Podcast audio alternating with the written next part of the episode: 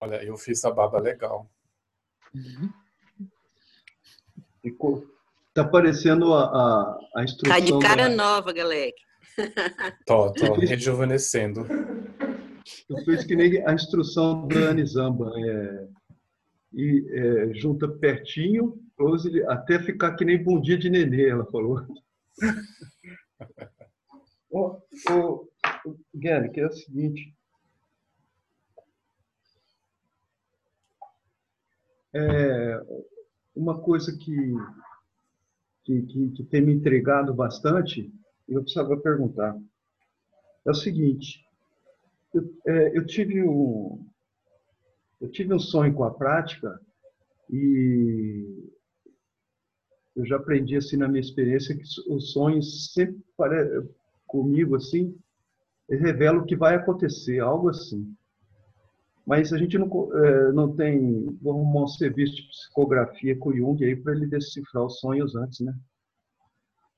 E, e nesse sonho, o, a, me perguntaram sobre a, sobre a prática e eu, eu respondi com muito sentimento que, que, é, que a, a, é, parece ou haveria que ah, a gente deixaria de existir. E depois aconteceu várias coisas, né? No, no sonho. Mas é, o, que mais, o que significa na minha pergunta é isso, porque isso, isso parece que revela um assunto que a gente conversa bastante aqui, que é o, a preocupação egóica de deixar de existir, algo assim. Né? Não por acaso, e de, depois, depois de um tempo, não me lembro se é um dia, dois dias, como foi, é, uma meditação que eu, eu guardei até a expressão da última aula, eu revi bastante a última aula, porque ela falou bem desse, é, desse caso, é, de coisas que me significaram nesse caso. E é, eu gostei da expressão assim, meditação fofa, né? E porque eu é, eu me senti bastante bastante à vontade para o, é, tocar, olhar, é, verificar e estava muito fácil, inclusive, para aplicar Tom Lane. Aproveitei aproveitei para fazer Tom Lane porque estava me sentia bastante genuíno na no, no dar e receber e outras coisas também que eu aproveitei para olhar estava muito fácil e eu tinha algo que ia fazer que ia encontrar umas pessoas ia discutir um assunto. E mas aquilo tudo parecia muito leve, muito tranquilo.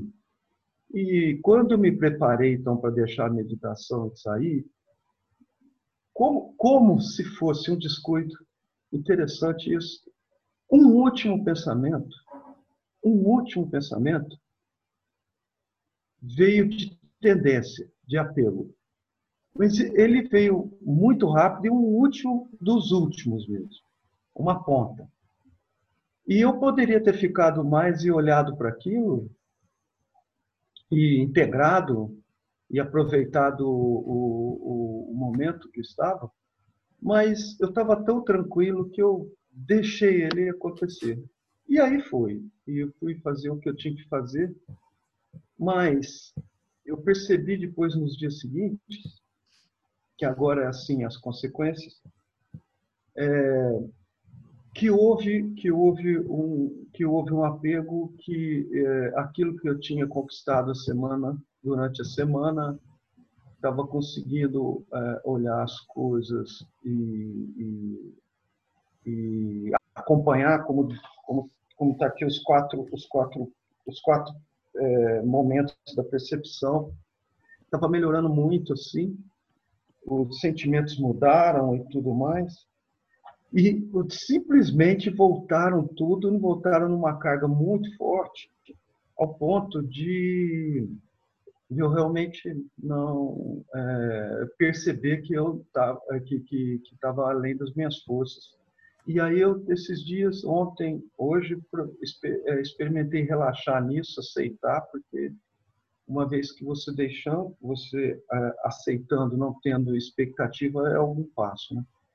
Mas eu acho essa sequência do sonho com relação à prática, a experiência da meditação do último pensamento, me deixaram intrigado no seguinte: ou a necessidade de, de trabalhar o orgulho, talvez não estava preparado para receber algum, algum bom estado da, através da prática, e isso é, se sentir mais, mais que os outros, se sentir superior, ou superando a si mesmo, qualquer coisa assim.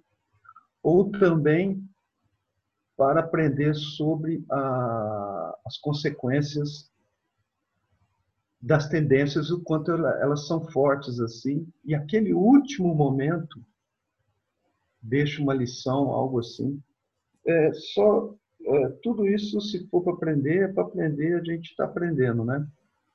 E aí a, a, ser humilde em relação a isso tudo. Mas é, eu pergunto porque se tem alguma questão aí que é, que é desconhecimento ou se tem algum comentário. Agora já perdi a Esse é o máximo que eu sei falar. Obrigado. Se não tiver, e também se não tiver comentário, não tem problema. Eu agradeço ter uh, compartilhado. Tá, tá obrigado. Uh, primeiro, óbvio, uh, os sonhos em sua natureza são apenas sonhos eles não têm uh, realidade, né? Então, às vezes, uh, a gente está tentando um, analisar os sonhos ou às vezes quando a gente sonha de, de prática ou de, de Budas, uma coisa assim, pode virar um, um objeto do apego. Óbvio, isso seria algo que nós deveríamos uh, evitar. Mas como como evitar sem uh, depois apenas reprimir dizendo ah e nada não? E seria interessante de ver o sonho do lado desses ensinamentos uh, em relação do Bado. Quais são as dinâmicas que, se manifestem nos sonhos? Agora, isso é uma coisa importante os mestres como Gampopa, como Milarepa, quando eles manifestaram o pleno despertar, quer dizer, muito avançado, eles falaram para os alunos, olha, pessoal, muito cuidado com os sonhos. Não tenta interpretá-los. Só realmente um, mestre assim muito muito realizado, ele tem a clareza de interpretar os símbolos. Né? Por exemplo, uh, uh, tinha lá o, um encontro né? E o mestre falou, olha, olha os sonhos essa noite. E um aluno falou, ah, eu tive um sonho muito legal, tipo o sol nascendo, uma coisa assim. Então ele achou assim muito bacana. Na verdade, da nossa perspectiva, foi bastante bacana. E lá o Gampo falou, nossa, mas eu estava sonhando uma coisa muito ruim. Ele ele realmente estava assim do simbolismo, uh, tinha uma coisa agressiva dentro. Não me lembro exatamente, deve, deve olhar mas ele estava assim um pouco por baixo, né? E depois o, o mestre falou, olha, não é bem assim, não tenta, ainda não tenta de interpretar os sonhos.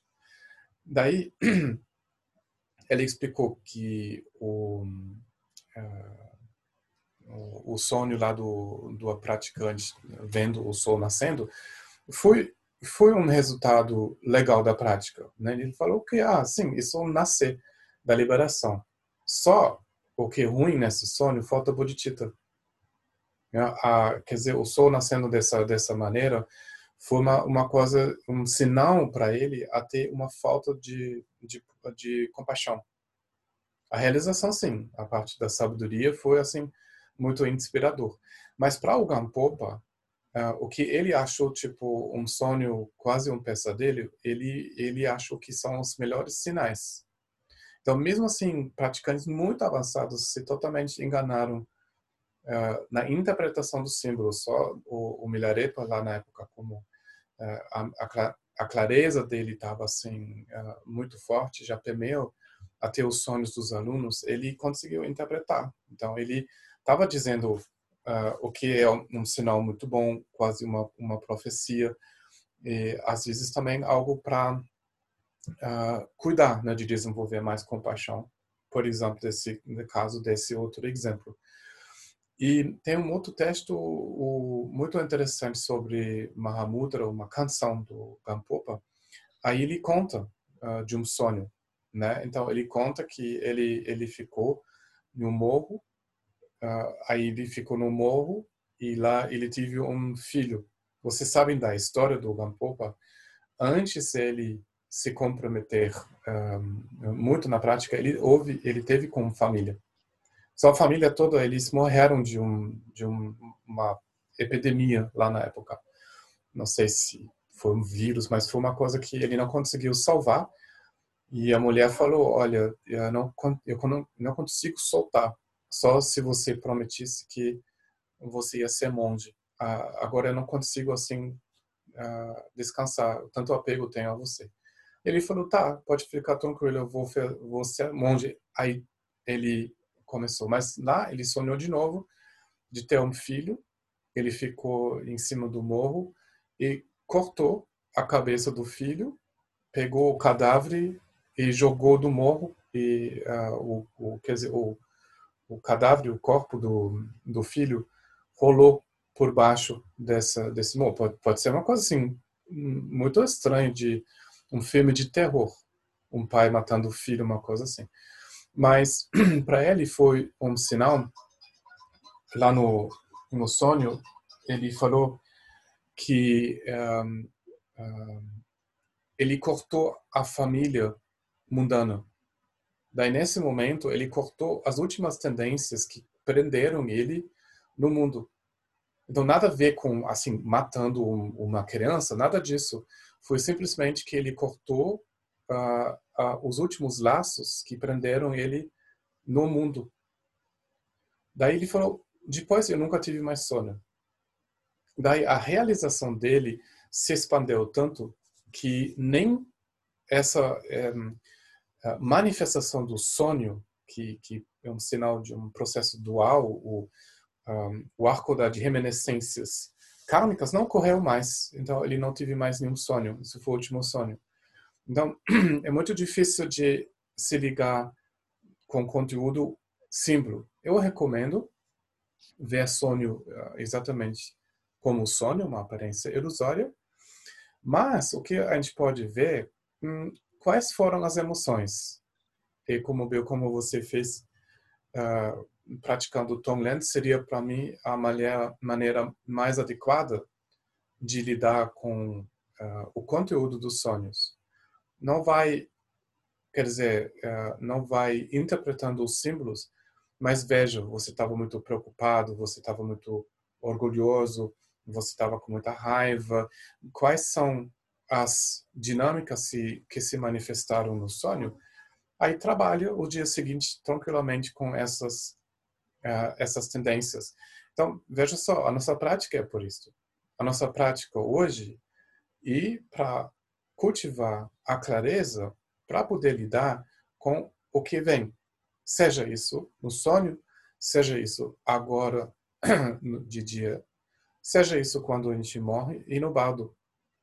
Daí, o mais informação uh, nós podemos alcançar uh, de nós, de o que deixa nós apegar, o melhor uh, a nossa clareza de trabalhar com o material que ainda remete à nossa consciência.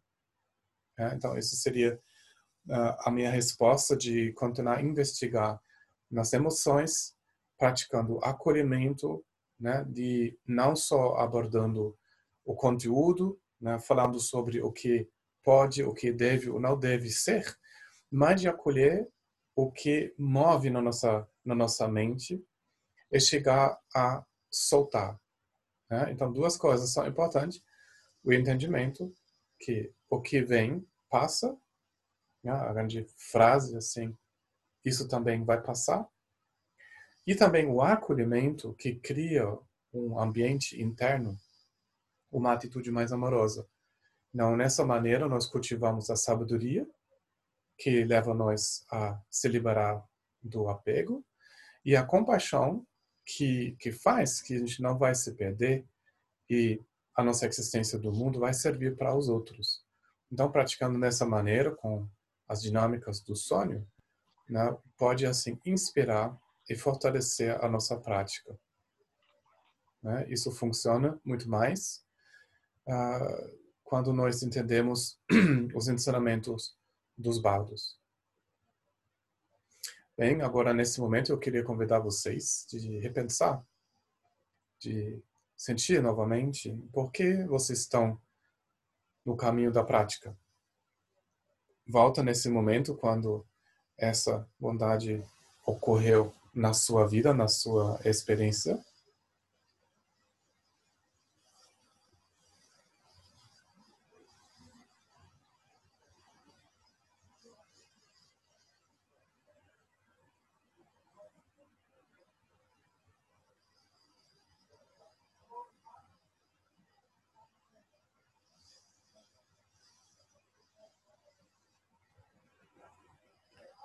E deixa você acordar a presença das qualidades do despertar.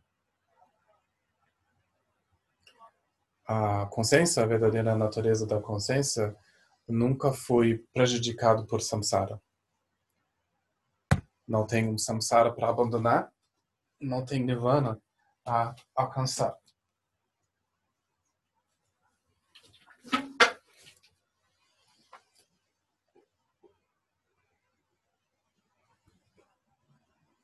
E a presença completa do despertar é o Buda.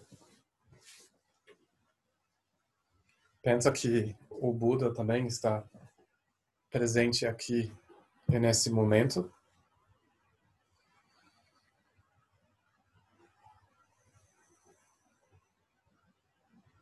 A transmissão ininterrupta do Dharma, do, do, das técnicas, da sabedoria do caminho. E também a nobre sanga, a proteção e o apoio no caminho.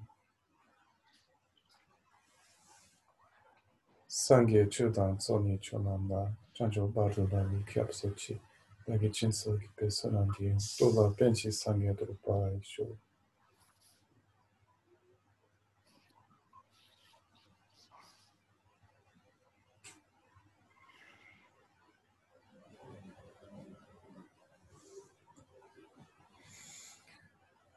quando o grande mestre Atisha, né, quando ele foi, quase falei para o Brasil, quando ele foi para Tibete, uh, ele já foi na Índia reconhecido como um grande mestre do, do Vajrayana. Né? Ele deu ensinamentos para mestres. Ele foi realmente considerado um, um mestre muito avançado.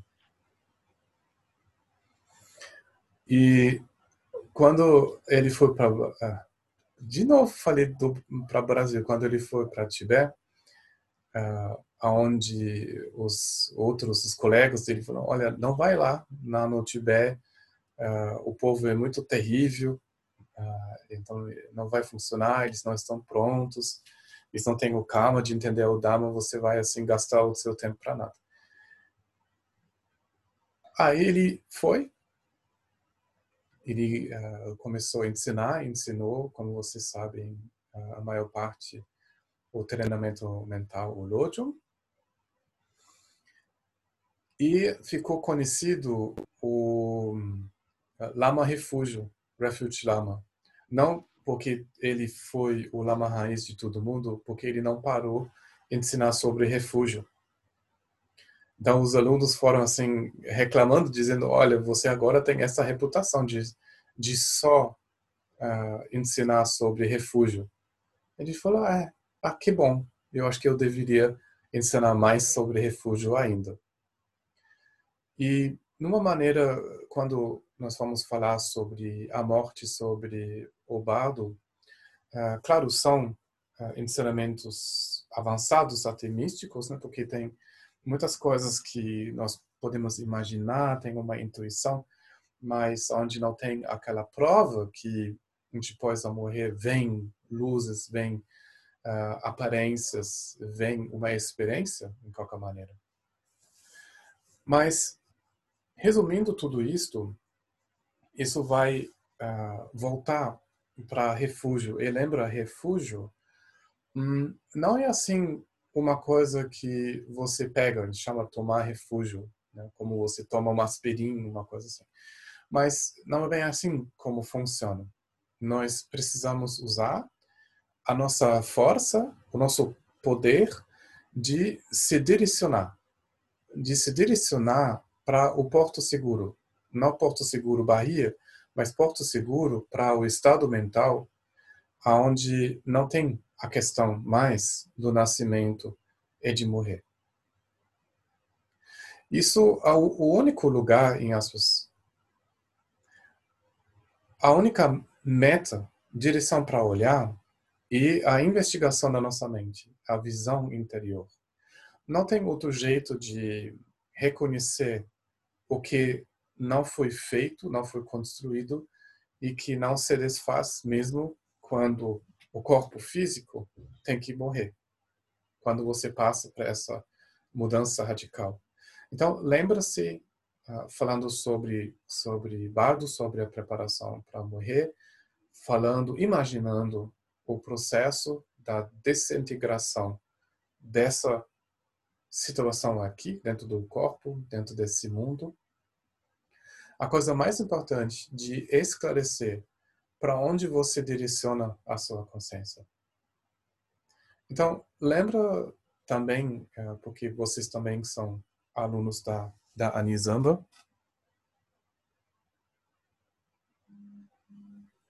Ela não, não sempre volta perguntando para vocês: para onde vocês estão olhando? É, o, o que vocês estão procurando no mundo? Em o que você toma refúgio?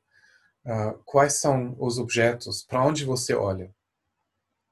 Então, isso é muito importante de ver e acolher uh, que nós estamos olhando a maior parte do dia, a maior parte da nossa vida, uh, para algo errado.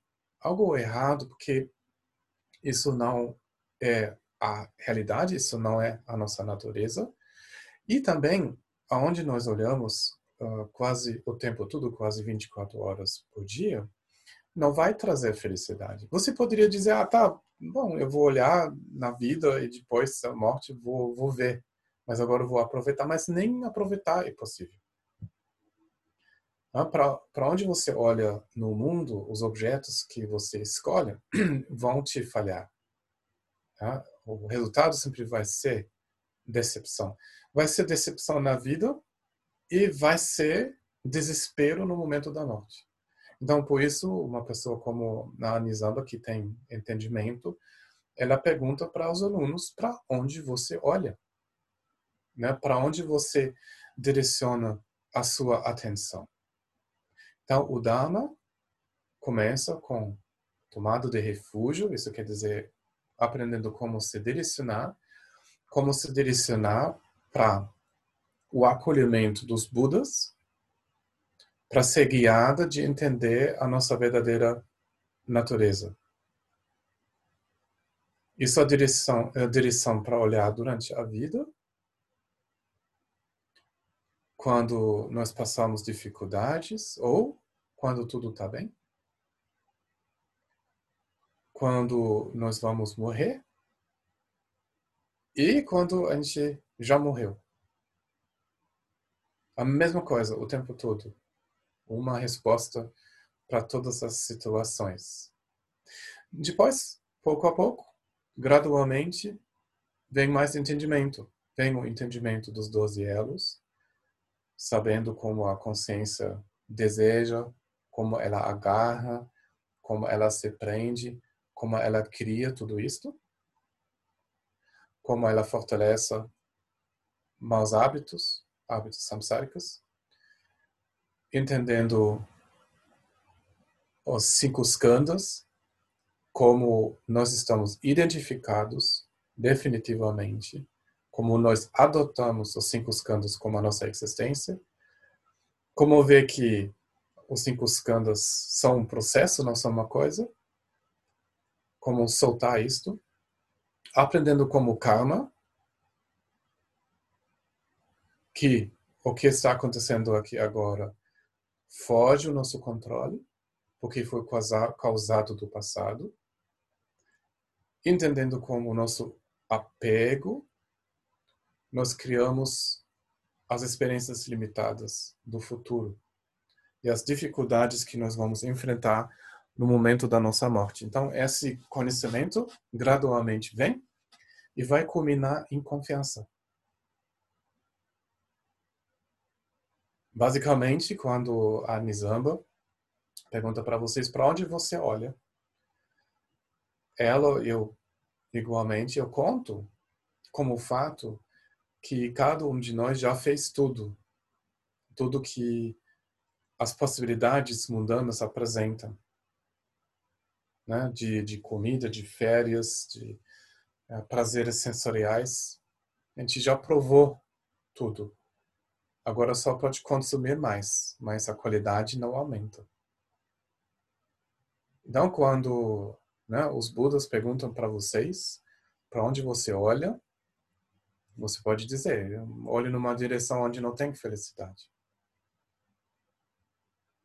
Então, os Budas convidam nós de reconhecer a nossa verdadeira natureza, que não nasceu e não vai morrer. Com isso em mente, nós usamos a nossa vida bem, sabendo que a vida vai terminar. E com confiança nós não vamos entrar em desespero, mas aproveitar da preciosidade dessa existência. Não com essa coisa, um, oh, a vida está acabando, vamos comer o máximo possível, mas ver, cara, que maravilha, ainda estou vivo e eu vou usar esse tempo para fazer algo benéfico isso é a atitude durante a vida. Na morte, nós vamos uh, experimentar uh, o que a gente chama de dissolução, uma desintegração das dinâmicas ou das condições da nossa vida. Ela vai acontecer gradualmente do, das partes mais grosseiras para mais finas. E depois o sonho do bardo, o estado da pós, de pós-morte vai ocorrer. E as tendências que acordam as nossas reações, enfrentando reminiscências kármicas, vão criar para nós um novo nascimento. Eu repeti, porque isso é o ensinamento de sempre, ver em tudo isso para onde olhar. Não resistindo à experiência, mas vendo a natureza ilusória, a natureza processual da experiência agora, na morte, depois da morte e na preparação para a próxima vida. Isso também é muito importante manter isso em mente quando você vai acompanhar uma pessoa fazendo essa passagem. Um assunto que também nós vamos tocar.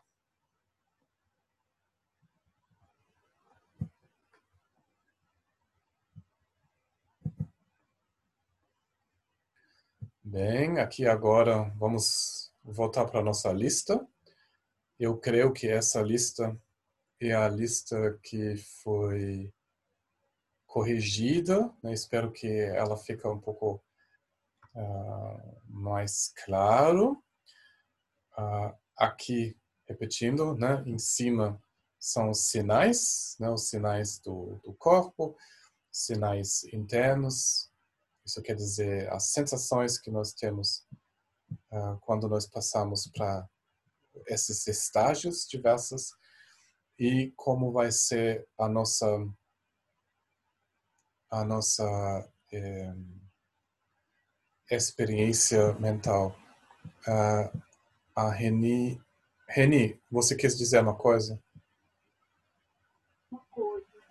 Quando você fala de a gente saber se conduzir na. Você fala, você fala se conduzir no, no barco. Eu não consigo entender muito bem, porque pelo a minha entendimento, a gente não tem mais o que se conduzir. O que vai conduzir nós é, é, é, são as nossas, nossas ações, nossos pensamentos, nossas atitudes que nós tivermos aqui nesse processo de vida. Então eu fico confusa um pouco quando fala essa palavra, eu não entendo muito bem, porque uhum. a gente, pelo, pelo que eu entendi, a gente vai estar assim solto no carro, no, no, no, no, que a gente criou, né, de bom e de ruim. E você poderia me explicar um pouquinho isso? É, assim, se conduzir, uh, isso quer dizer a visão que nós tomamos. Né? E a visão e a nossa ideia sobre o mundo. Né? Também a Anisamba ela sempre fala, não, mas isso é o que você acha que é. Ela mesmo assim você fala, ah, mente. Ela está te falando o que você acha que é a mente. Aí normalmente ela dá bronca se você não acerta. Ela fala, mas isso é só você acha sobre a mente, mas isso não é a mente.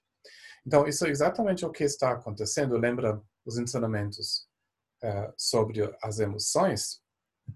Isso quer dizer, enquanto agora, nesse momento, nós estamos projetando características em coisas que coisas por si, isso quer dizer os damas, uh, que eles não têm.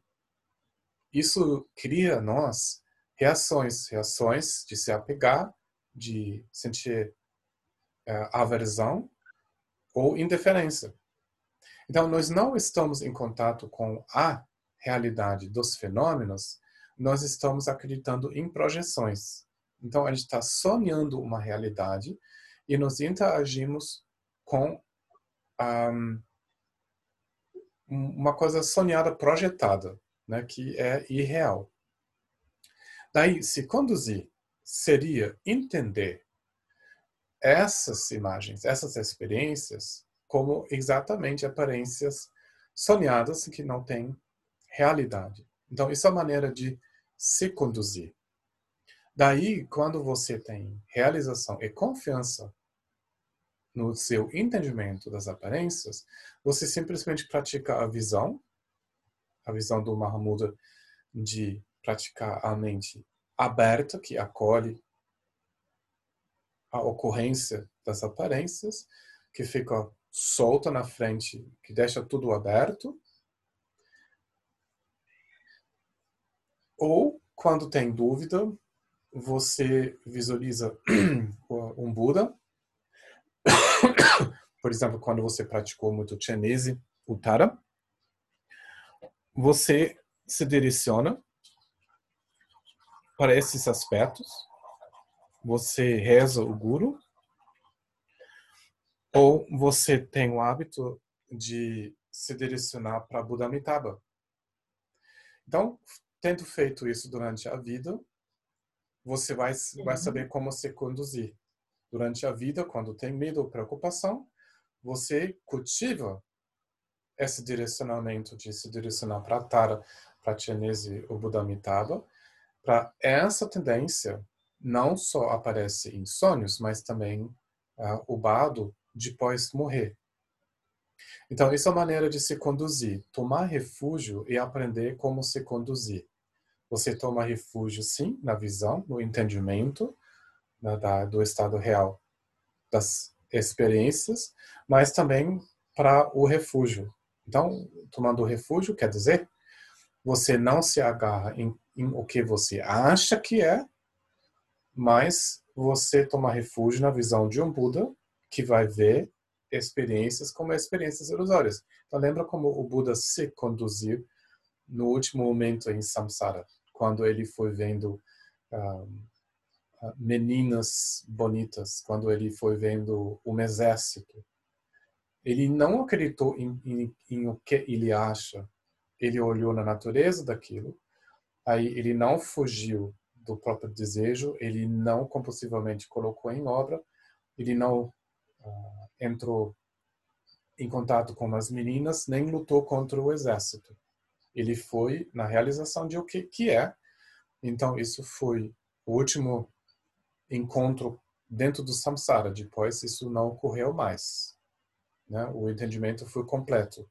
Então, a nossa maneira vai ser a mesma. Quando no bado, as nossas tendências vão acordar, nós vamos tomar refúgio e nós vamos ver que isso é uma experiência igual a um sonho, que nós não precisamos reprimir, mas também não agarrar. Né? Você não olha no conteúdo, quer dizer, o que você acha que é, mas na realização da natureza dessa experiência. Daí vamos aprender a nós conduzir. Faz sentido, Reni? Sim, sim, sim. É, então, tudo que a gente já faz aqui, isso vai estar presente do outro lado, né?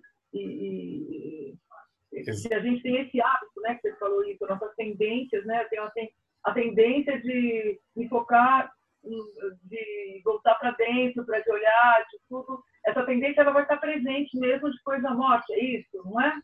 Essa Exatamente. tendência, de, essa clareza que eu estou cultivando aqui, ela vai se apresentar lá também, né? Se eu tenho a tendência de meditar todos os dias, esse recurso é, vai também se apresentar lá.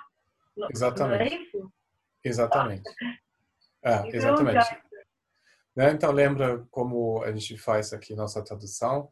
Uh, o tema, uh, nós apresentamos o Neden Gyamsu, né? que é um processo gradual, uma introdução gradual uh, em tudo o que você precisa saber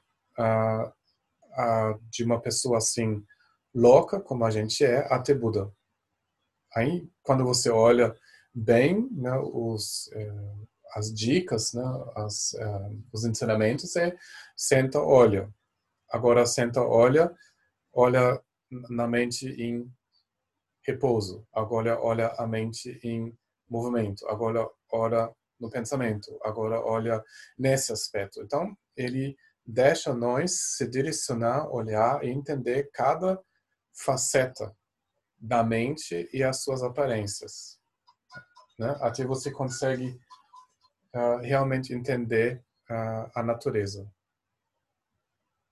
Uhum, é. Entendeu? Então, a gente usa a sabedoria dos Budas, né? a gente toma refúgio neles e eles mostram como olhar. Isso quer dizer como se conduzir. Uhum.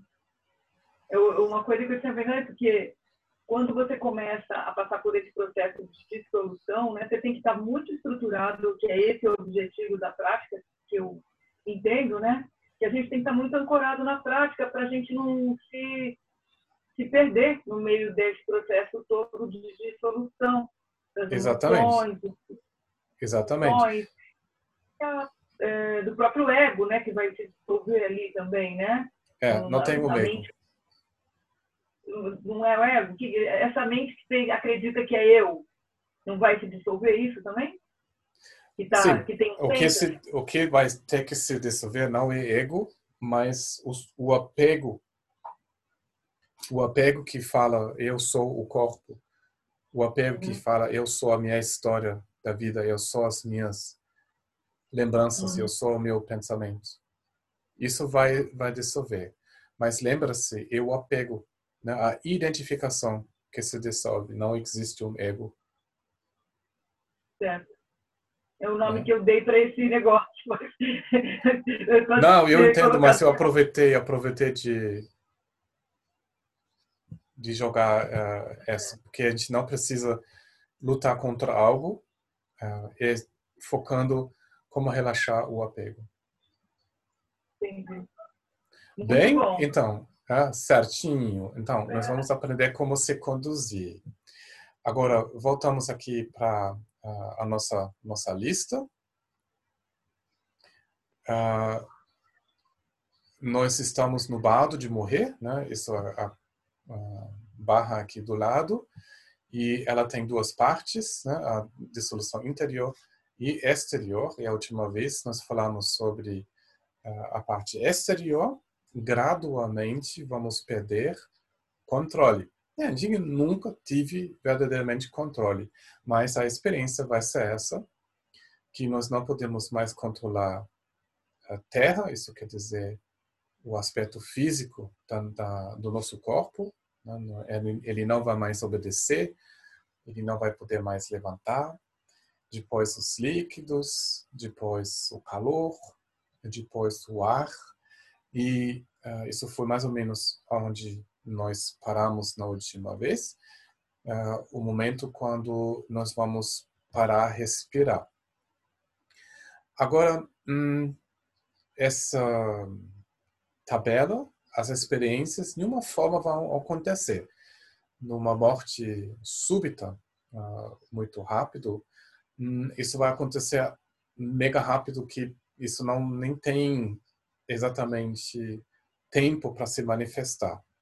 Mas, de uma forma ou outra, isso ocorre, esse processo ocorre. Ele igualmente ocorre quando nós vamos adormecer, uma oportunidade de conhecer uh, esse, esse processo. Agora, normalmente tem esse brilho de, da lâmpada, você foi uh, da aparência da miragem para as nuvens, para as faíscas voadoras, esse brilho e mais ou menos nesse tempo, é, a respiração vai parar. Hum, Para a maioria das pessoas, eles vão pensar, eles vão sentir que a pessoa morreu. Hum, ela hum, está ainda morrendo, né? A gente pode dizer é mais ou menos assim, que ainda ela está no processo. Isso quer dizer, nós não vamos ver mais vida no olho, no rosto da pessoa. Uh, de maneira, isso está certo, porque um, a comunicação através dos órgãos sensoriais, ela meio já encerrou. É um pouco assim, se a pessoa dorme, que ela não comunica, ela não reage, ela não processa mais o que você fala. Então, nesse processo dessa dissolução externa até a respiração para funcionar, a pessoa já percebe distorções na percepção. Nós precisamos levar, levar, levar isso em consideração para nós e também quando a gente está cuidando uma pessoa que está passando por esse processo, você precisa levar em consideração que ela não tem mais a mesma capacidade intelectual de entender, processar o que você fala, mas também a percepção distorce. A sua voz pode ser, pode aparecer muito distorcida. Um, alguns sons que podem ser agradáveis no momento, nesse momento podem ser muito desagradáveis. Uh, quando uma pessoa fala, por exemplo, muito rápido ou tem muita agitação no quarto, né, isso pode distorcer a percepção da, da pessoa. Então, isso é muito importante. Mesmo quando você toca a pessoa, quando você movimenta ela, um, você pode, assim, criar para ela uh, sentimentos muito estranhos. Lembre-se, tem a sensação que você afunda no colchão, o, o corpo está sendo levado embora por um rio. Né? Então, quando você já tem uh, uma mudança na percepção, uh, melhor de cuidar muito de se movimentar mais calmamente, falar mais baixo, uh, mais calmamente, diminuir a quantidade dos estímulos, isso quer dizer em relação de luminosidade, de luzes, ou até músicas, ou movimentos. Né? Se várias pessoas estão falando no mesmo momento, pode criar uma confusão é, hum, e, é, quer dizer, é, maior. Agora sim, é, nós vamos ver é, paralelamente, quando a gente vai ver o processo, como acompanhar a pessoa. Isso é muito bom saber. Isso serve uh, vários uh, objetivos, mas também de uma maneira nós precisamos fazer isso, levar isso hum, também com algo uh, tranquilo, não assim quando você fez um, um barulho, você cantou o um mantra de uma maneira errada, que de repente a pessoa não vai se despertar, ou a pessoa que poderia ser humano na próxima visa vai ser um cachorro. Então, obviamente, é bom uh, ajudar a pessoa a não se irritar, de lidar melhor com, com o medo, mas hum, como vai acontecer esse momento de morrer, é, tem importância sim, uh, especificamente quando a pessoa é praticante. Mas o mais importa, a dinâmica principal, é o que a pessoa cultivou durante a vida. Né? Isso quer dizer, uh, chegou uh, o momento da, da pessoa, daí você entra muito pânico achando que não, nesse momento mesmo assim eu preciso fazer tudo é tudo certo. E você fica estressado. Não, você faz o seu melhor. Isso se junta com as decisões que a pessoa tomou durante a vida. Quando você é, praticou, frequentou uma sanga, criou amizades e vínculos espirituais, isso é muito poderoso. É, então, isso quer dizer que é uma dinâmica muito benéfica nesse momento. E para outras pessoas, sim, você você ajuda bastante, mas o que vai é, se expressar fortemente é o que a pessoa não integrou durante a vida. Né? Então, não, uh, não sinta isso como um peso, uh, e provavelmente mais uma prática da sua parte e um momento incrível uh, de, de acompanhar. Né? Então, eu só quero dizer, porque tem muitos testes, ah, não pode fazer isso, não pode fazer isso. Então, uh, fica leve, faz o que é, uh, é possível, dá isso o que deu para fazer. Né? E porque tem uh, nos testes dizem, ah, não, mas você não pode movimentar a pessoa durante três dias ou 49 dias depois morrer. É, ah, o que você faz no Brasil? quando você tem às vezes nem um dia, né?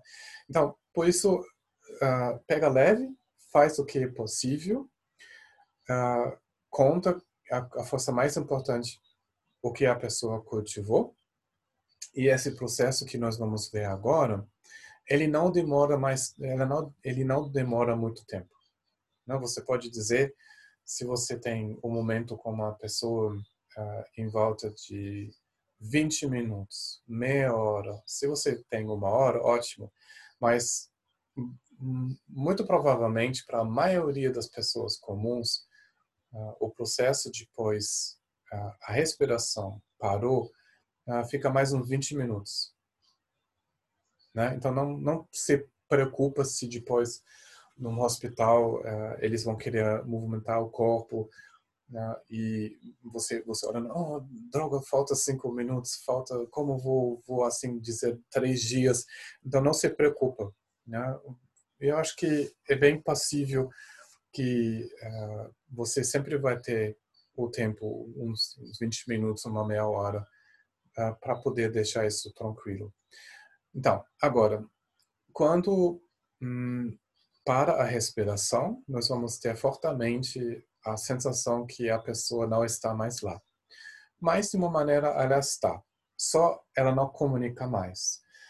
Uh, de uma maneira, nesse momento, movimentando o corpo pode, quer dizer, incomodar a pessoa, porque uh, o que acontece é uma circulação interna.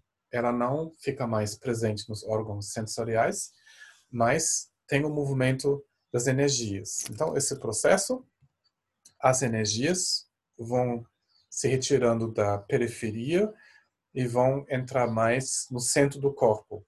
Né? Então, eles se retiram dos órgãos sensorial, vão no, no meio e o elemento do pai aqui em cima move para baixo, o elemento da mãe sobe, o encontro e no coração. Aí você pode imaginar mais ou menos é, o processo. Parou a respiração, o pulmão não move mais, tem o encontro mais no meio do corpo, aí depois o movimento está aqui. Então, nesse momento, é muito é, importante, ou em outras palavras, é proveitoso, você faz a sua prática, que você permanece na sua confiança. Né? Você se coloca sob a proteção do refúgio, não fica estressado, isso é a coisa mais importante que você pode fazer. Então, nessa maneira, você, você cria as condições um, do, do acolhimento e da confiança. E essa presença, ela se transmite durante o processo da dissolução externa, mas interna também. Então, o que é mais importante é a sua prática.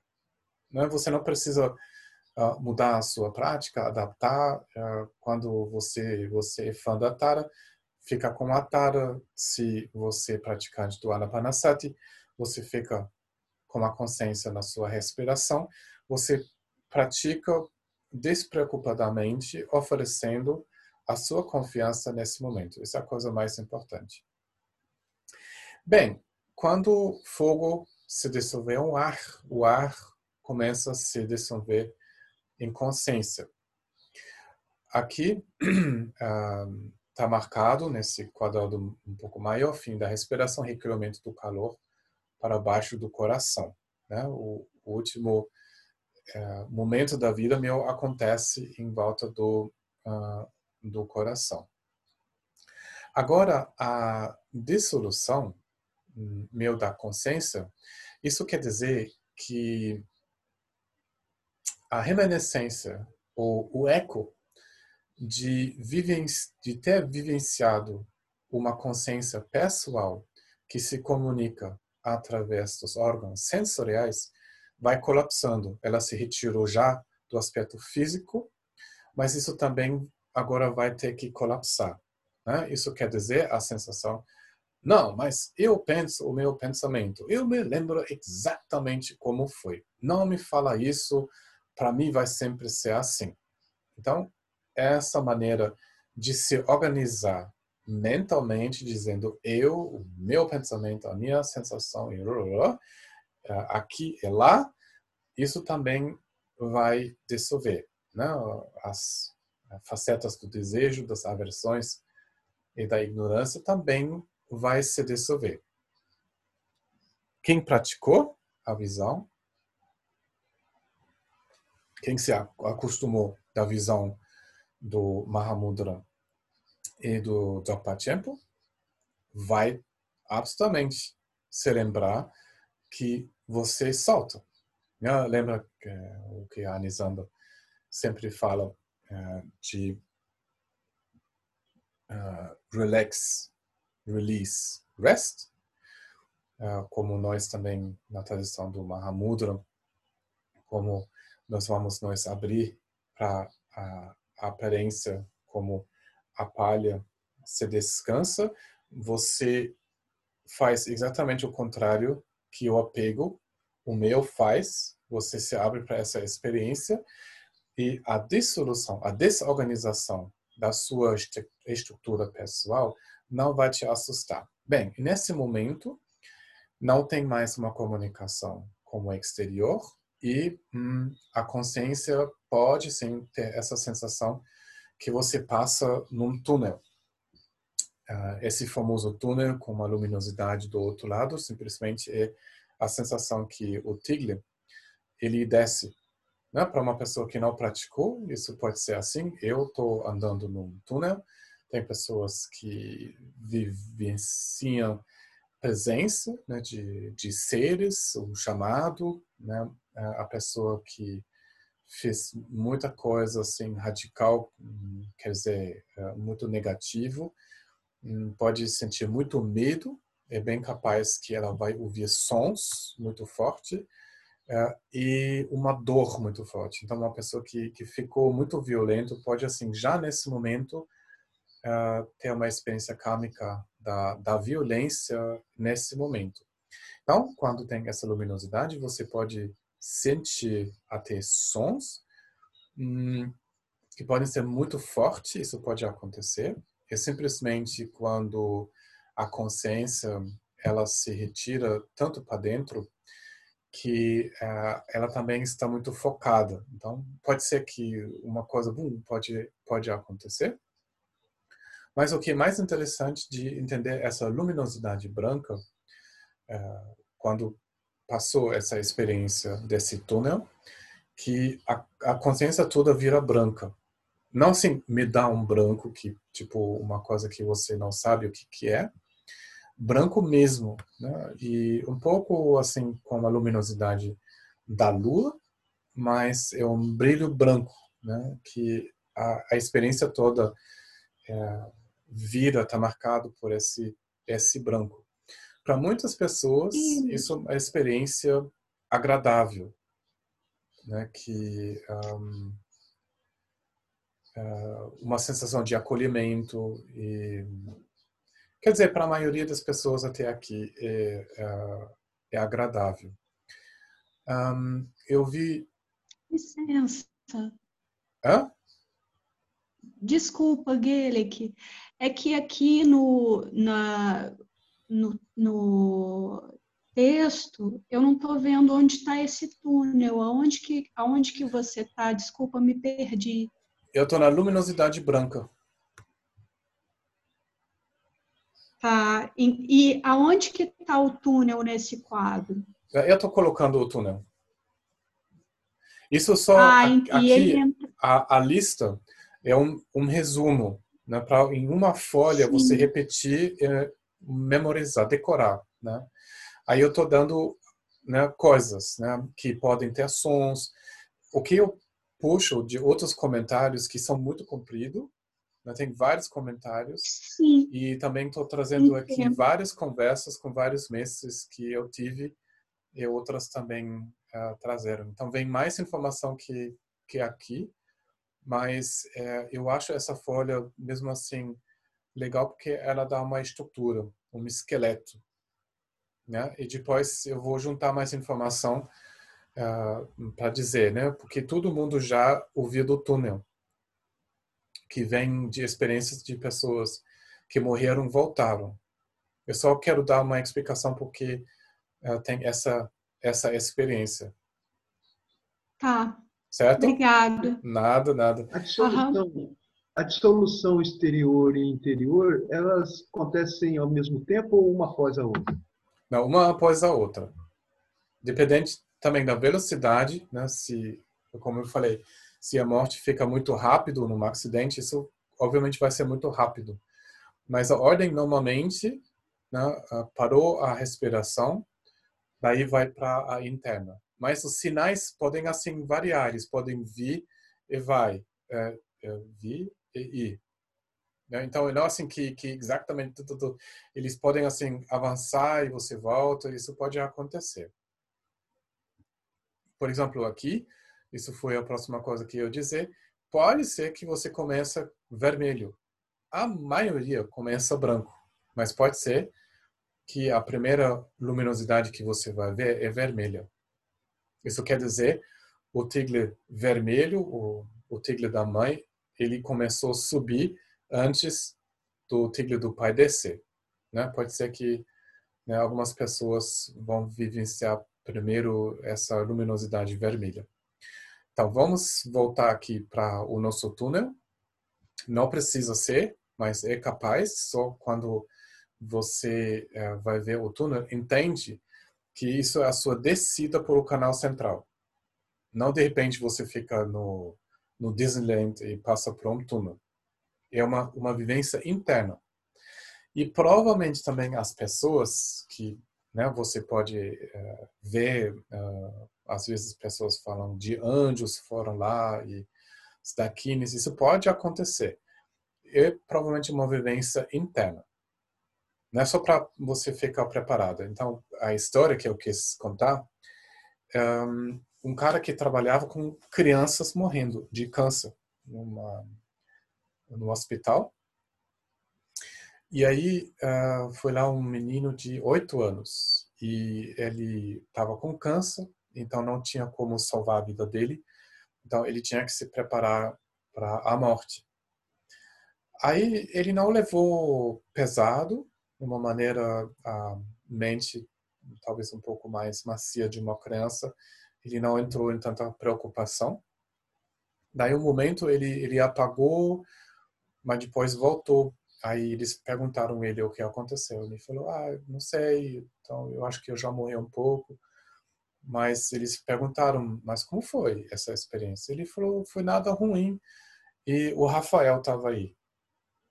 Aí eles estavam perguntando: "Nossa, mas o anjo, o arcanjo, a Rafael, ele apareceu?"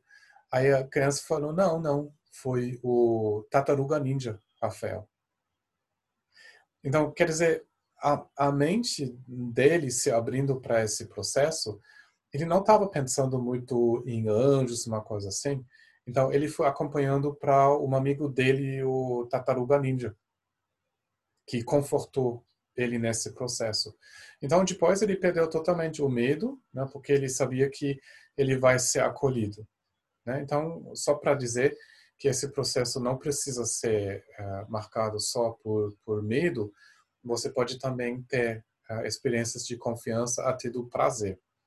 Daí, como aqui, a consciência ela está perdendo uh, a rigidez desses do, dos conceitos, ela vai se abrindo para uma experiência ampla dessa luminosidade branca. Quem já pratica o Mahamudra ou o tempo pode até vivenciar isso de uma maneira não dual.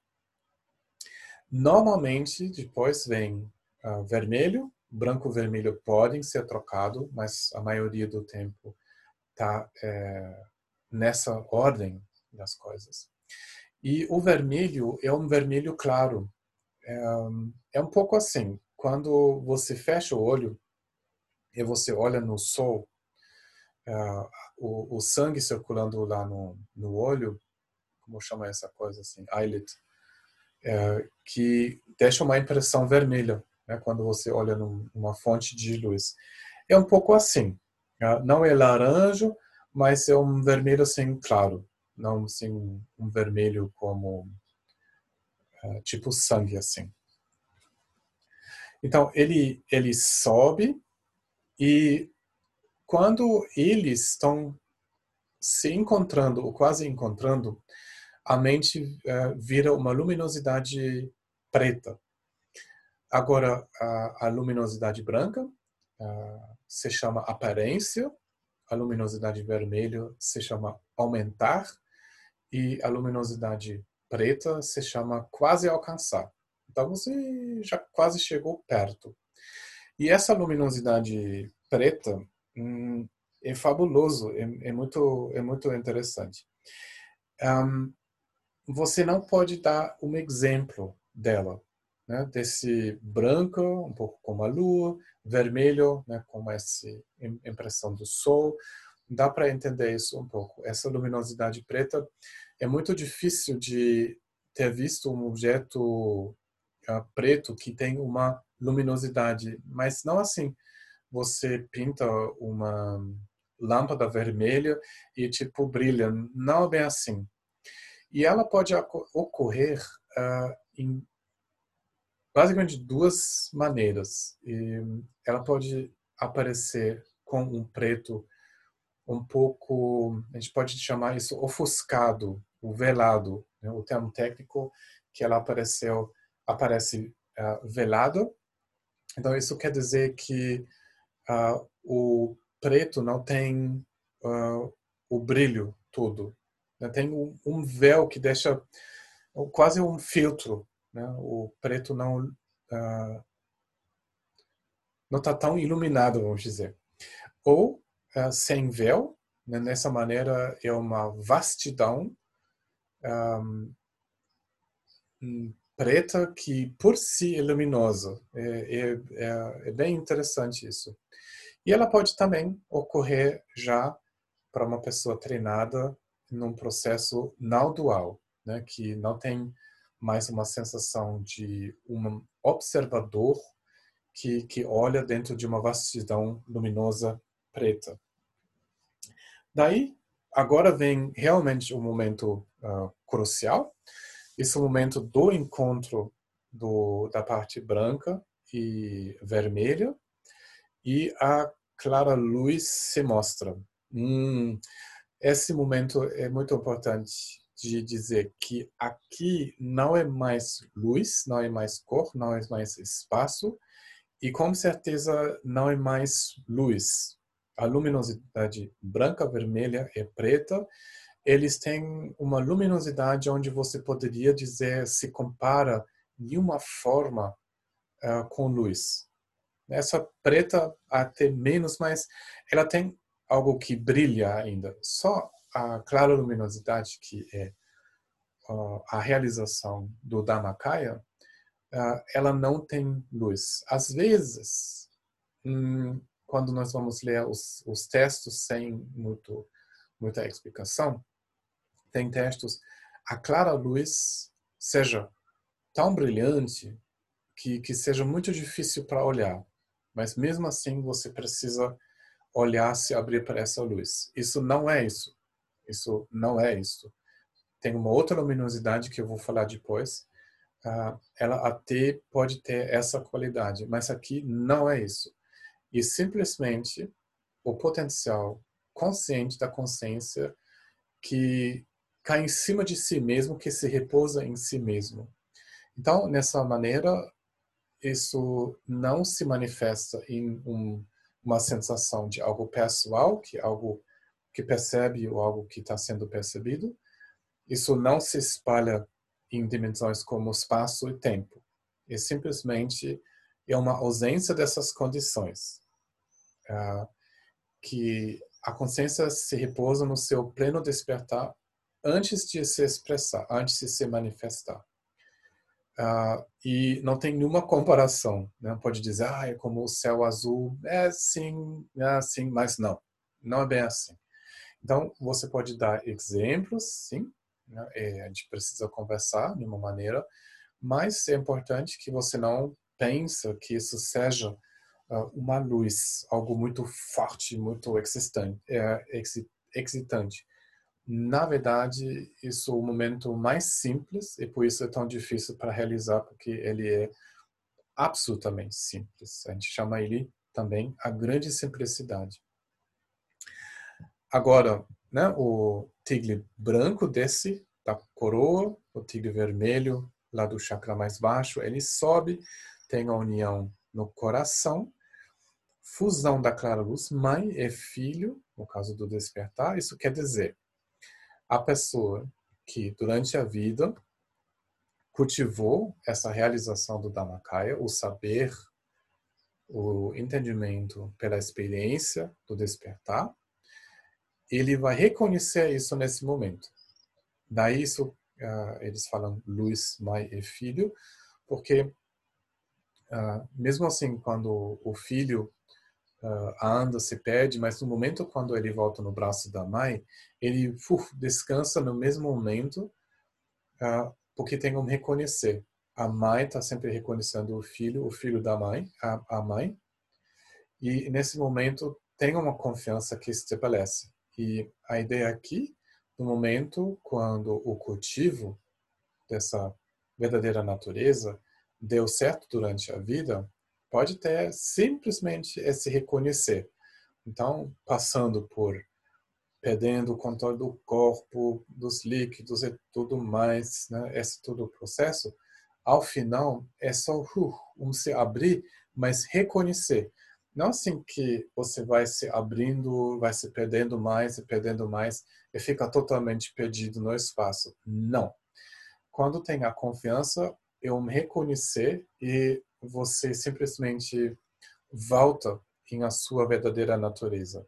Então, aonde tudo está sendo acolhido, sem precisa agarrar, sem precisa denominar nada. Né? Então, isso é a ideia dessa fusão. Será no original fica fusão? Porque fusão parece um pouco estranho. É mais um encontro não sei. Eu vou ver no, no original como, como é a, a, a frase. Então, isso aqui encerra um, a explicação breve né, do, do processo exterior e interior.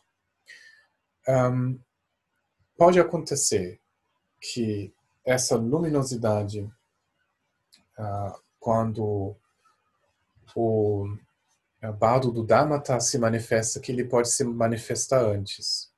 Isso é uma coisa que eu não consegui uh, esclarecer, porque tem uma diferença em uh, comentários.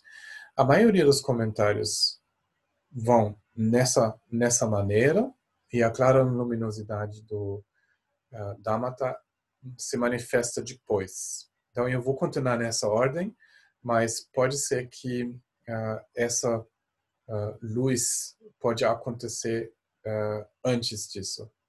Mas, basicamente, nesse momento, quando a clara luminosidade ocorreu, o processo de morrer para.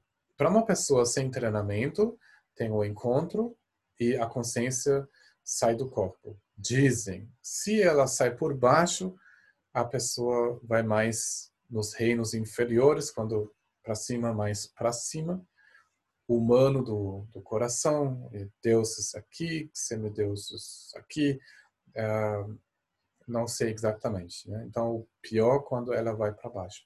Então, os textos sempre dizem, quando você acompanha uma pessoa, que você fica um pouco mais pela cabeça, vai atraindo a consciência mais para cima. Eu não sei exatamente se uh, isso faz realmente uma, uma diferença, mas você pode pensar né, que no seu pensamento você fica mais lá e a força da sua prática atrai a pessoa mais para cima. Né? Então, talvez uh, até para nós cria um, um, uh, uma atitude benéfica. Bem, como eu falei, a, a, é, o processo da dissolução interna ela fica 20 minutos, mais ou menos. Isso é importante, porque uh, você vai também preparar os seus queridos no momento quando você morre, né? Você fala o que você quer ou não quer, isso é importante. Você sabe um pouco como conversar com os outros.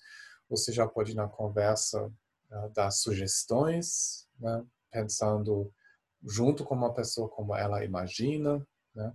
O mais você já conversou, o mais a pessoa fala, não, mas eu quero uh, ouvir uh, as orações que eu gostei, eu quero ver, não sei, uh, o Pai Nosso, o Ave Maria, não sei o que a pessoa treinou, o mantra do Buda Amitabha, você já tem uh, pontes, pontes do disparo, onde você pode ancorar a pessoa no momento. Né? Quando você pode dizer, ah, lembra, a gente falou sobre isto, então tem a imagem aqui, então agora tem esse cheiro que você gosta. Né? Você já pode, assim, continuar a, a conversa. Bem, pessoas normais, esse processo ah, vai demorar uns 20 minutos. Nesses últimos 20 minutos depois a respiração para são importantes, sim. E para uma pessoa que realmente realiza a, a clara luminosidade, muda um pouco o esquema.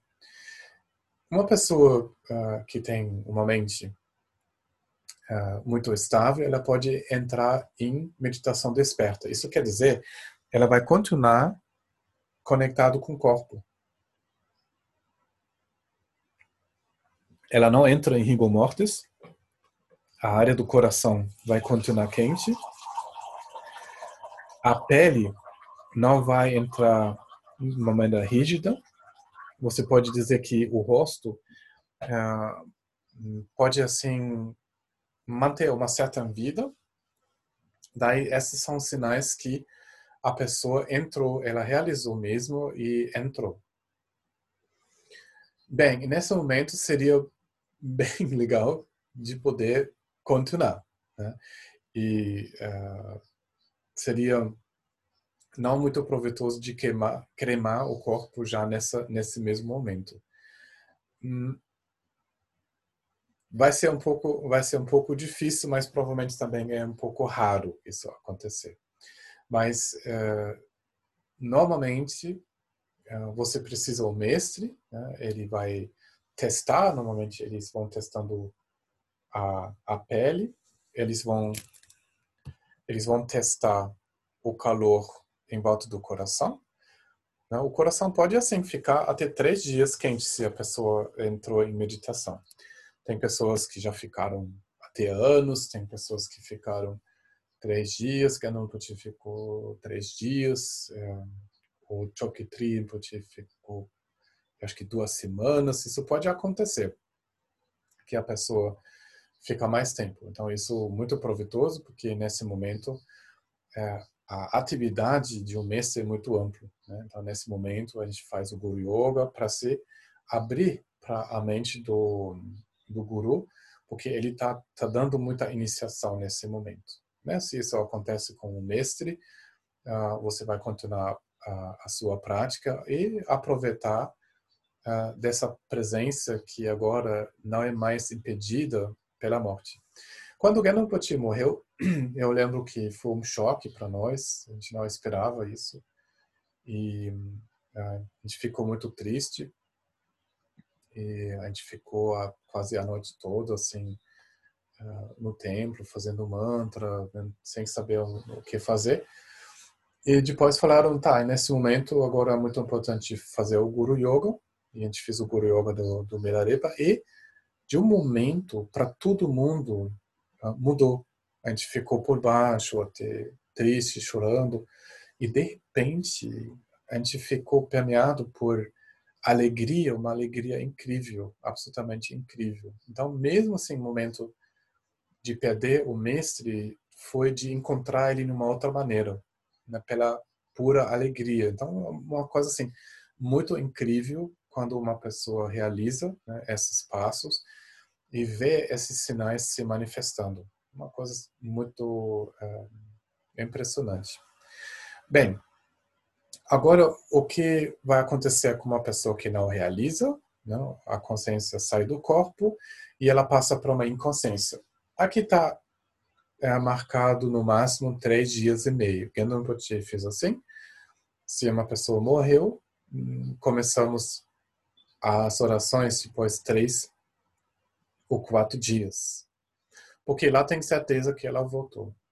Mas agora, esse movimento depois a morrer, como não tem mais a, quer dizer, junção de uh, corpo físico, energia e consciência, também o tempo uh, está sendo percebido totalmente diferente. Então, para a maioria das pessoas, esses três dias ou três e meia passam muito mais rápido.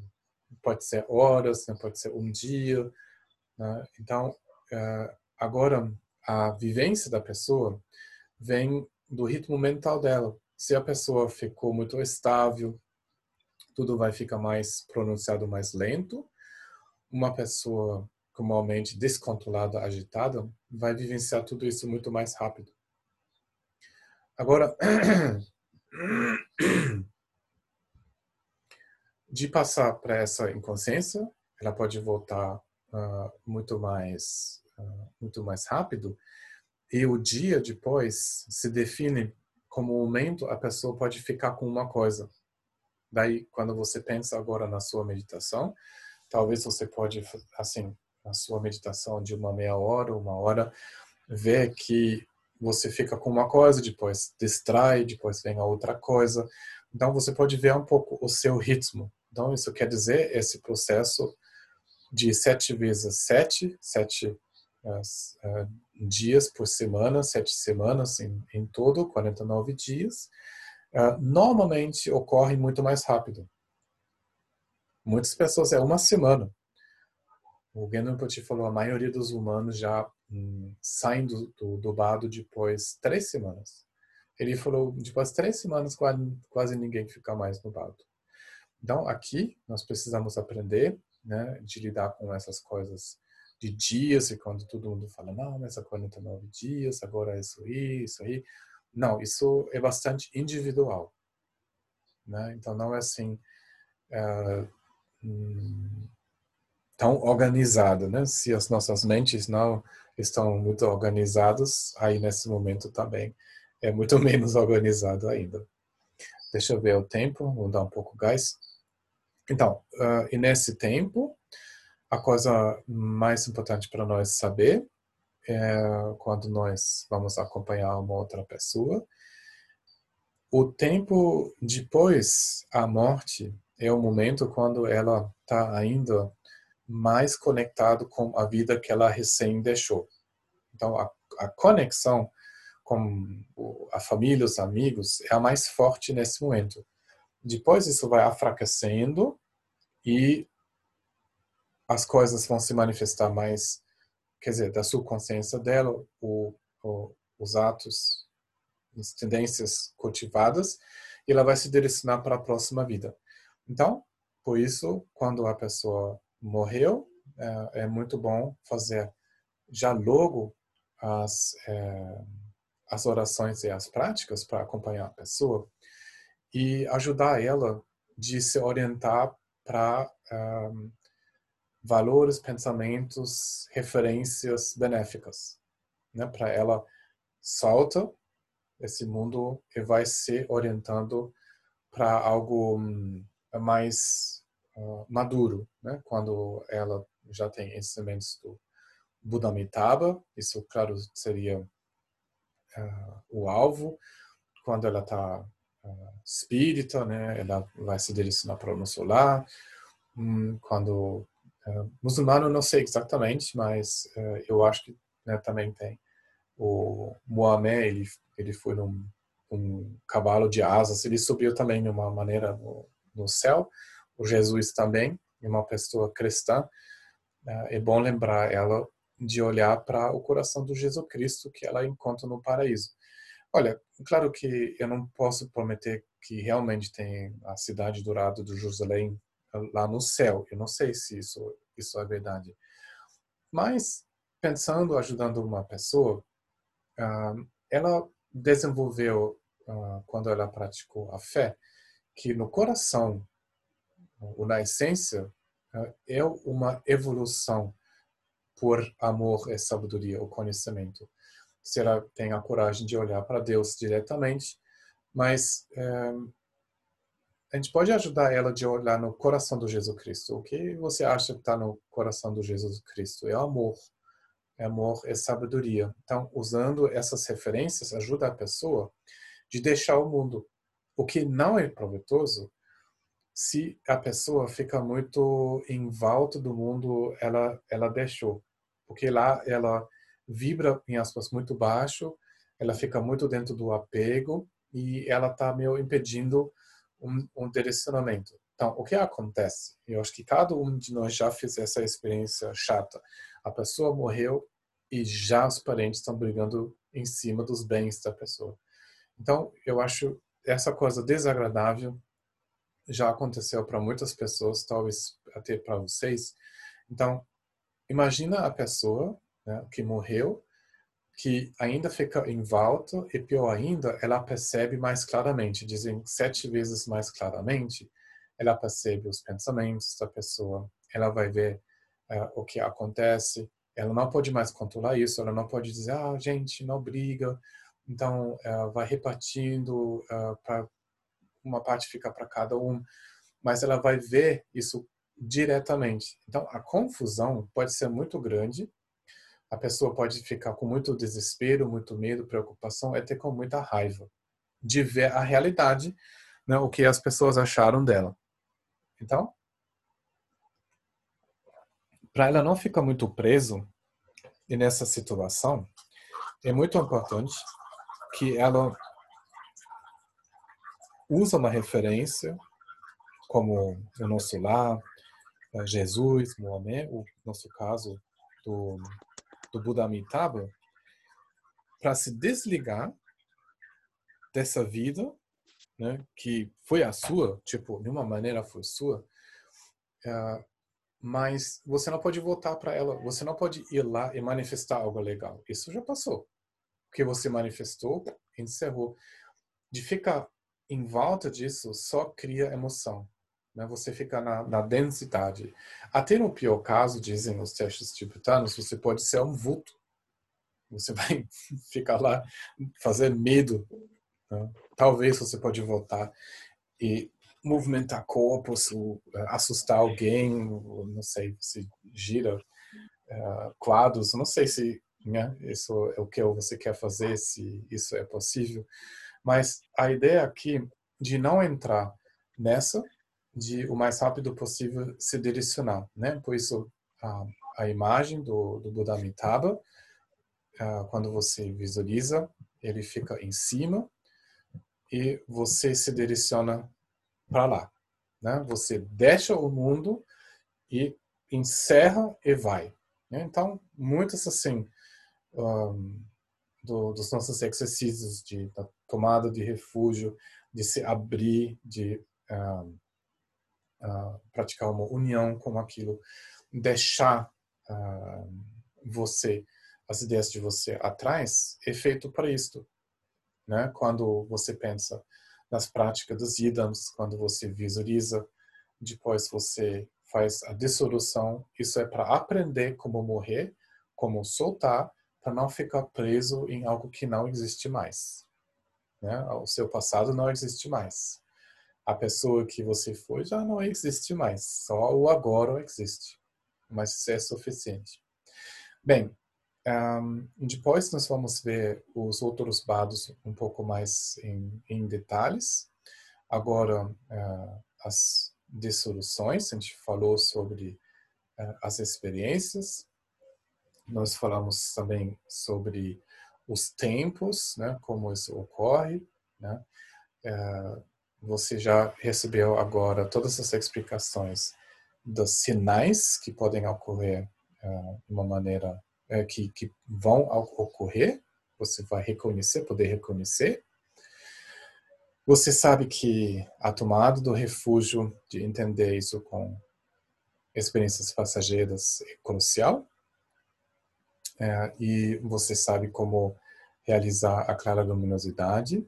E a gente já falou um pouquinho sobre o que vem depois, que a pessoa pode ficar ainda em volta, né, que ela pode sim uh, ficar ainda em contato. Quando você chama a pessoa, ela vai aparecer. Você pode comunicar, você pode passar uma mensagem pela sua prática, quer dizer, intuitivamente, ela vai entender, sentir a sua confiança. Né? Você simplesmente faz a sua prática. Você pode explicar para ela. Né? Você pode, com os seus pensamentos, falando: não, mas minha amiga, meu amigo, agora encerrou mesmo, assim, agora não precisa mais se preocupar, agora vai enxergar o que é possível para você se abrindo, vai no nosso lar, vai em ou vai no paraíso, né? deixa uh, a pessoa uh, se direcionar. Então isso é muito potente, isso é muito forte quando você toma refúgio, quando uh, a pessoa percebe a sua confiança, a sua dedicação, isso vai ser um, um apoio muito grande para uh, o seu amigo, a sua amiga, ou qualquer pessoa que você acompanha. Bem, vamos fechar isso por enquanto, depois voltamos. Mas talvez tenha perguntas. Ah, deixa eu ver. Aqui tem perguntas.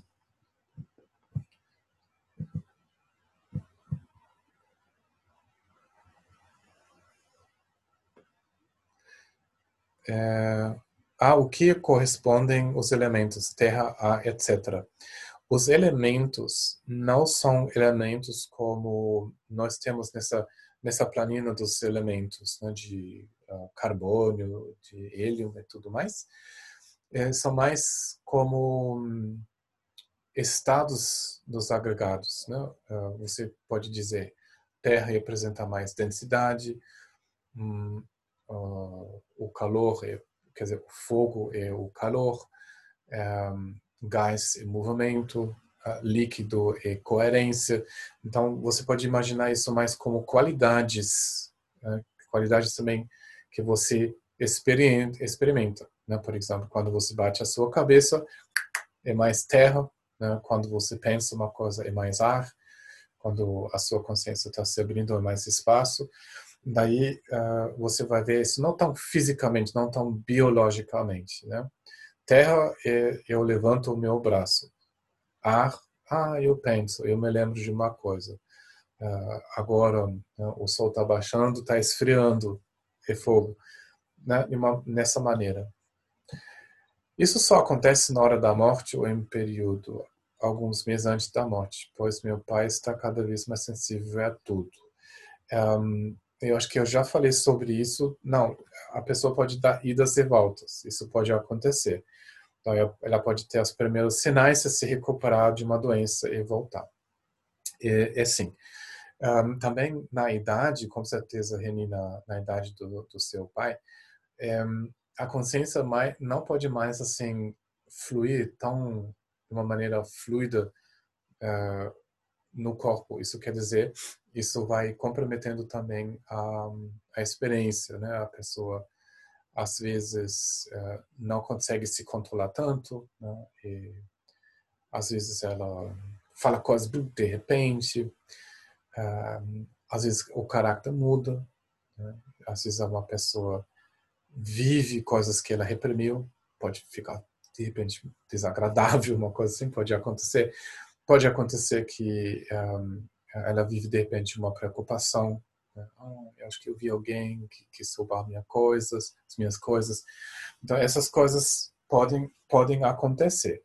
É sim uma sensibilidade porque a gente está hum, se abrindo mais para a nossa vulnerabilidade, nossa finalidade também. É bom, é, assim, é, falar assim devagar, né, falando sobre coisas boas, né, de um, falar devagar, não puxar tantos assuntos. Né. O que eu ia falar? Não, é porque no meu caso do meu pai, está lúcido total, ele fica horas olhando na varanda sem falar nada. É, ele é, foi para casa da minha mãe, ele falou que não, não suporta ficar muito lá, porque tem a televisão, e a televisão e aqui ele fica sem televisão, quase nada.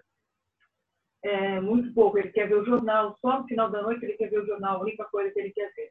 E ele fala assim que a televisão enche ele, que ele não suporta aquilo. É, é, você quer dizer que é, não tem mais tanta capacidade de controlar, né? Então ele escolhe uma coisa assim muito, quer dizer, benéfico, saudável, de ficar mais na natureza, né? De de estar mais na, na, na tranquilidade, uh, porque quando tem tanta coisa, não tem mais a mesma força de organizar tudo isso. Então tá certo que que ele está uh, ah, ah, procurando uh, esse momento assim de de entrega, de silêncio. É, de quietude mesmo. Ele dorme muito, muito, muito, aí acorda, senta, aí fica muito, ele não pode falar quase. E eu, eu ouvi também, ele não ouve. Então a gente fala pouco, né? Porque ele não ouve, porque ele, ele não está com vontade também de falar coisa que ele não está conseguindo. E ele é. administra com muita tranquilidade tudo isso. Por isso que eu estava falando assim para minha irmã que eu acho que ele está, como se ele, a sensação que eu tenho é que ele começou, por isso que eu perguntei, como ele começa a aceitar o deixar aqui, é como se ele estivesse já em processo de uma de solução, que eu não sei quanto tempo vai demorar isso, mas a sensação que me dá era essa. É. Que ele estava já em algum processo de calma, tranquilidade. Aí ele é. fica rezando várias horas do dia olhando a varanda, rezando as rezas dele lá, de Nossa Senhora e tal. Muitas horas. É como se ele estivesse num processo meditativo. Eu falo, mas o cara vai se iluminar daqui a pouco. Porque ele está é. rezando. O mantra dele ele faz. Sim, sim. É ótimo, é ótimo você também é, oferecer essa oportunidade para ele, né? De não se preocupar, não, pai, não pode. E é muito, é muito benéfico o que está acontecendo. É muito bom. Mas então não é de solução isso, não, né? Não posso classificar isso como Olha, não precisa dar nomes. Né? Talvez ele pode assim entrar um pouco e voltar, né? não precisa Sim. saber, né? Vai ver, você em qualquer maneira vai acompanhando ele com prática, né? Com o amor da filha, não vai faltar nada. Não. Não precisamos dar um nome, né? Onde ele está na categoria não, 1, não sei o quê. Entender esse processo da morte também. Quando a Ineda também morreu, acho que ela, ela trabalhou muito bem isso, né? E não sei se dá para classificar, por isso eu perguntei se uhum. isso acontece só acho que você tenha consciência que você está começando num processo de solução, ou começa já antes como que meu, fala, meu pai fala isso, né? Que ele está morrendo. Ele fala que os órgãos dele já estão morrendo, que a pele dele está morrendo. Então ele é muito lúcido. Uhum, e uhum. eu fiquei pensando que isso era um processo já, de, porque um preparo já para a morte, um auto-preparo, não é? Sim, sim. É. Mas não precisa se preocupar, né? No, no caso dele, né? no contato que você tem, é muito privilegiado, né? Acho que sim. Obrigada. Eu acho. Nada. Uh, você falou que volta para dentro depois. A não entende porque a mente não fica livre do corpo. É, no, no é. processo da dissolução, é, ainda tem essa conexão. Né? E uh, isso quer dizer só uh, a consciência, como a energia, não pode mais circular e ela não pode carregar mais essa condição, né? circulando dentro do corpo. E é, ela precisa tipo se soltar o lugar onde né, os tigres foram é, as gotas a gente chama às vezes é, foram estabelecidas hum, ele vai se movimentar e depois sai do corpo né? é, de uma maneira a mente está sempre livre né? só o nosso apego não deixa a gente limita a nossa percepção sendo o corpo e ligar certa hora acreditar, ter ouvido que você foram as experiências que não integramos em vida e de como essas experiências não integradas se surgem no momento de sono e morte. É isso mesmo, pode falar sobre que seria como funciona essa integração. A integração, né, e começa sempre como tomada de refúgio. E a integração uh, vem como a visão. A visão vai é, entender que a experiência ela é algo não sólida, então isso ajuda no acolhimento.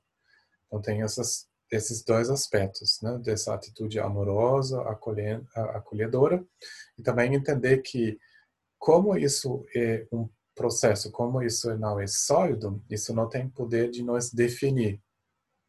Daí, quando vem, por exemplo, uma raiva, uma aversão, um rancor, e você consegue soltar, quando ele, ele passa, você fica livre dele.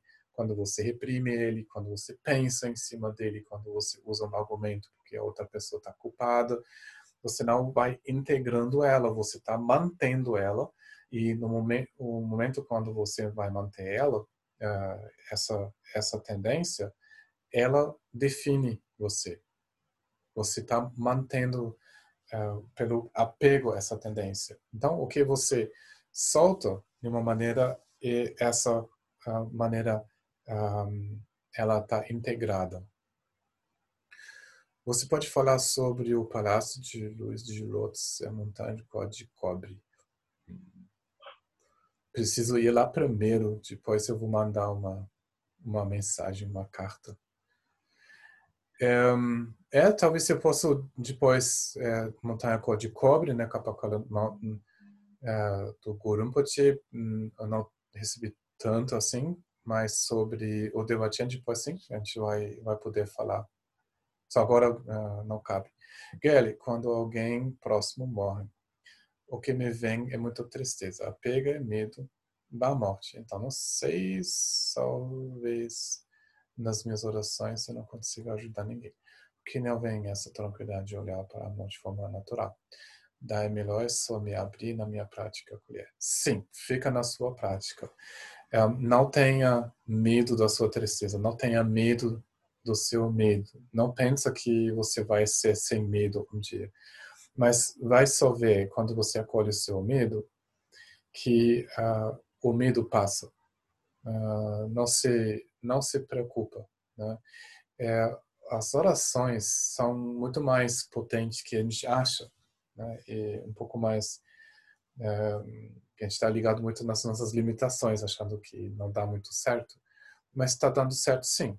Né? É muito importante continuar né? e não se assustar com as um, as nossas emoções. Deixa esse movimento acontecer não está certo, fica na, na oração. E como o amor hum, você não, quando você quer transmitir amor, você não precisa dizer eu estou transmitindo o amor. Uh, não é assim que você está mandando um raio cor-de-rosa. É simplesmente quando você fica na confiança do amor que ela se transmite, né? De uma maneira espontânea uh, e quase como um milagre. Uh, mas ela é esse movimento autossuficiente. E a conexão você tem com a linhagem, com a prática, com, com os Budas, traz algo muito importante. Né? Nesse momento, uh, isso se mostra. Mas não se preocupa, não se preocupa. Vai continuando, acolhendo, não se, não se cobra, né? não precisa uh, ter medo. Deixa eu ver, acho que foi isso.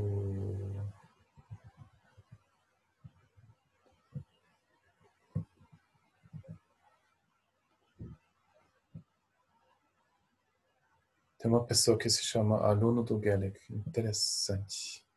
Mudou o nome, né?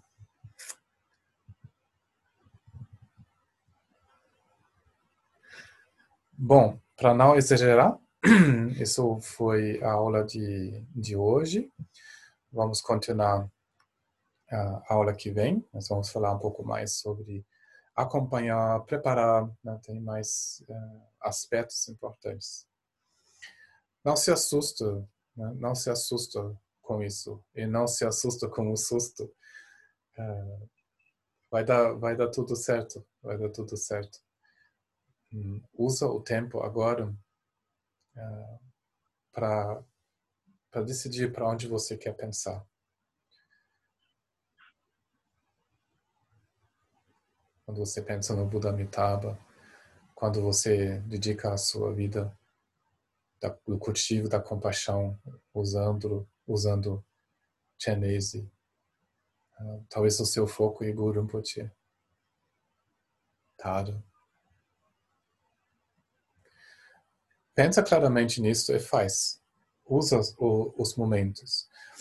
E quando durante o dia venho pensando, ah, eu deveria praticar. Então, não fica só nesse pensamento, eu deveria, mas faz. Pensa no Guru Rinpoche, pensa no Kamapa, pensa no Chenese, fala um mantra. Quando você se assusta, ah, droga, talvez eu tenha um vírus. Então pensa, pensa já em Guru Rinpoche, pensa já na prática, já acolhe os, o medo. Não pensa, ah, oh, com medo agora, hoje de noite eu vou ter que fazer uma puja para remover os obstáculos. Não pensa nessa maneira. Quando algo acontece, Agora tem mil seiscentos, não sei quantos mortos na Alemanha. Tem 180, não sei o que, mil pessoas infectadas. Tá, pensa, possam todos eles ser liberados, podem todos eles ser cultivados e se coloca em contato. Não se assusta. Então, uh, pratica nessa maneira. Faz isso agora, quando uh, você pensa na morte, alguém morre, já pratica nessa maneira. É, é, muito, é muito simples e você vai ver que o resultado vem. O resultado vem. É...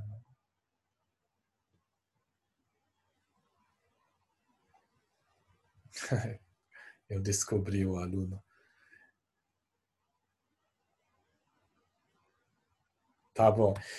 Então, é isto. Né? Quando agora vocês têm perguntas, eh, curiosidades, anota para poder trazer. Né? As perguntas sempre são eh, muito bem-vindo. Claro, agora estou ouvindo vocês ou algumas pessoas eu já encontrei, mas assim estou falando para os uh, quadradinhos. Então, quando vocês trazem as suas perguntas, né, quando vocês trazem uh, os seus assuntos, isso vai beneficiar né, todo mundo aqui. Nós vamos, mesmo assim, de uma maneira virtual, nos conectar e uh, isso vai trazer conforto. Então, pensa bem, a visão do Gendro Rinpoche foi foca na compaixão. Primeiro com autocompaixão. Depois, procure de praticar compaixão para os outros. Os outros que estão afetados, né? até para as pessoas culpadas agora. Então, procura fazer, uh, praticar compaixão.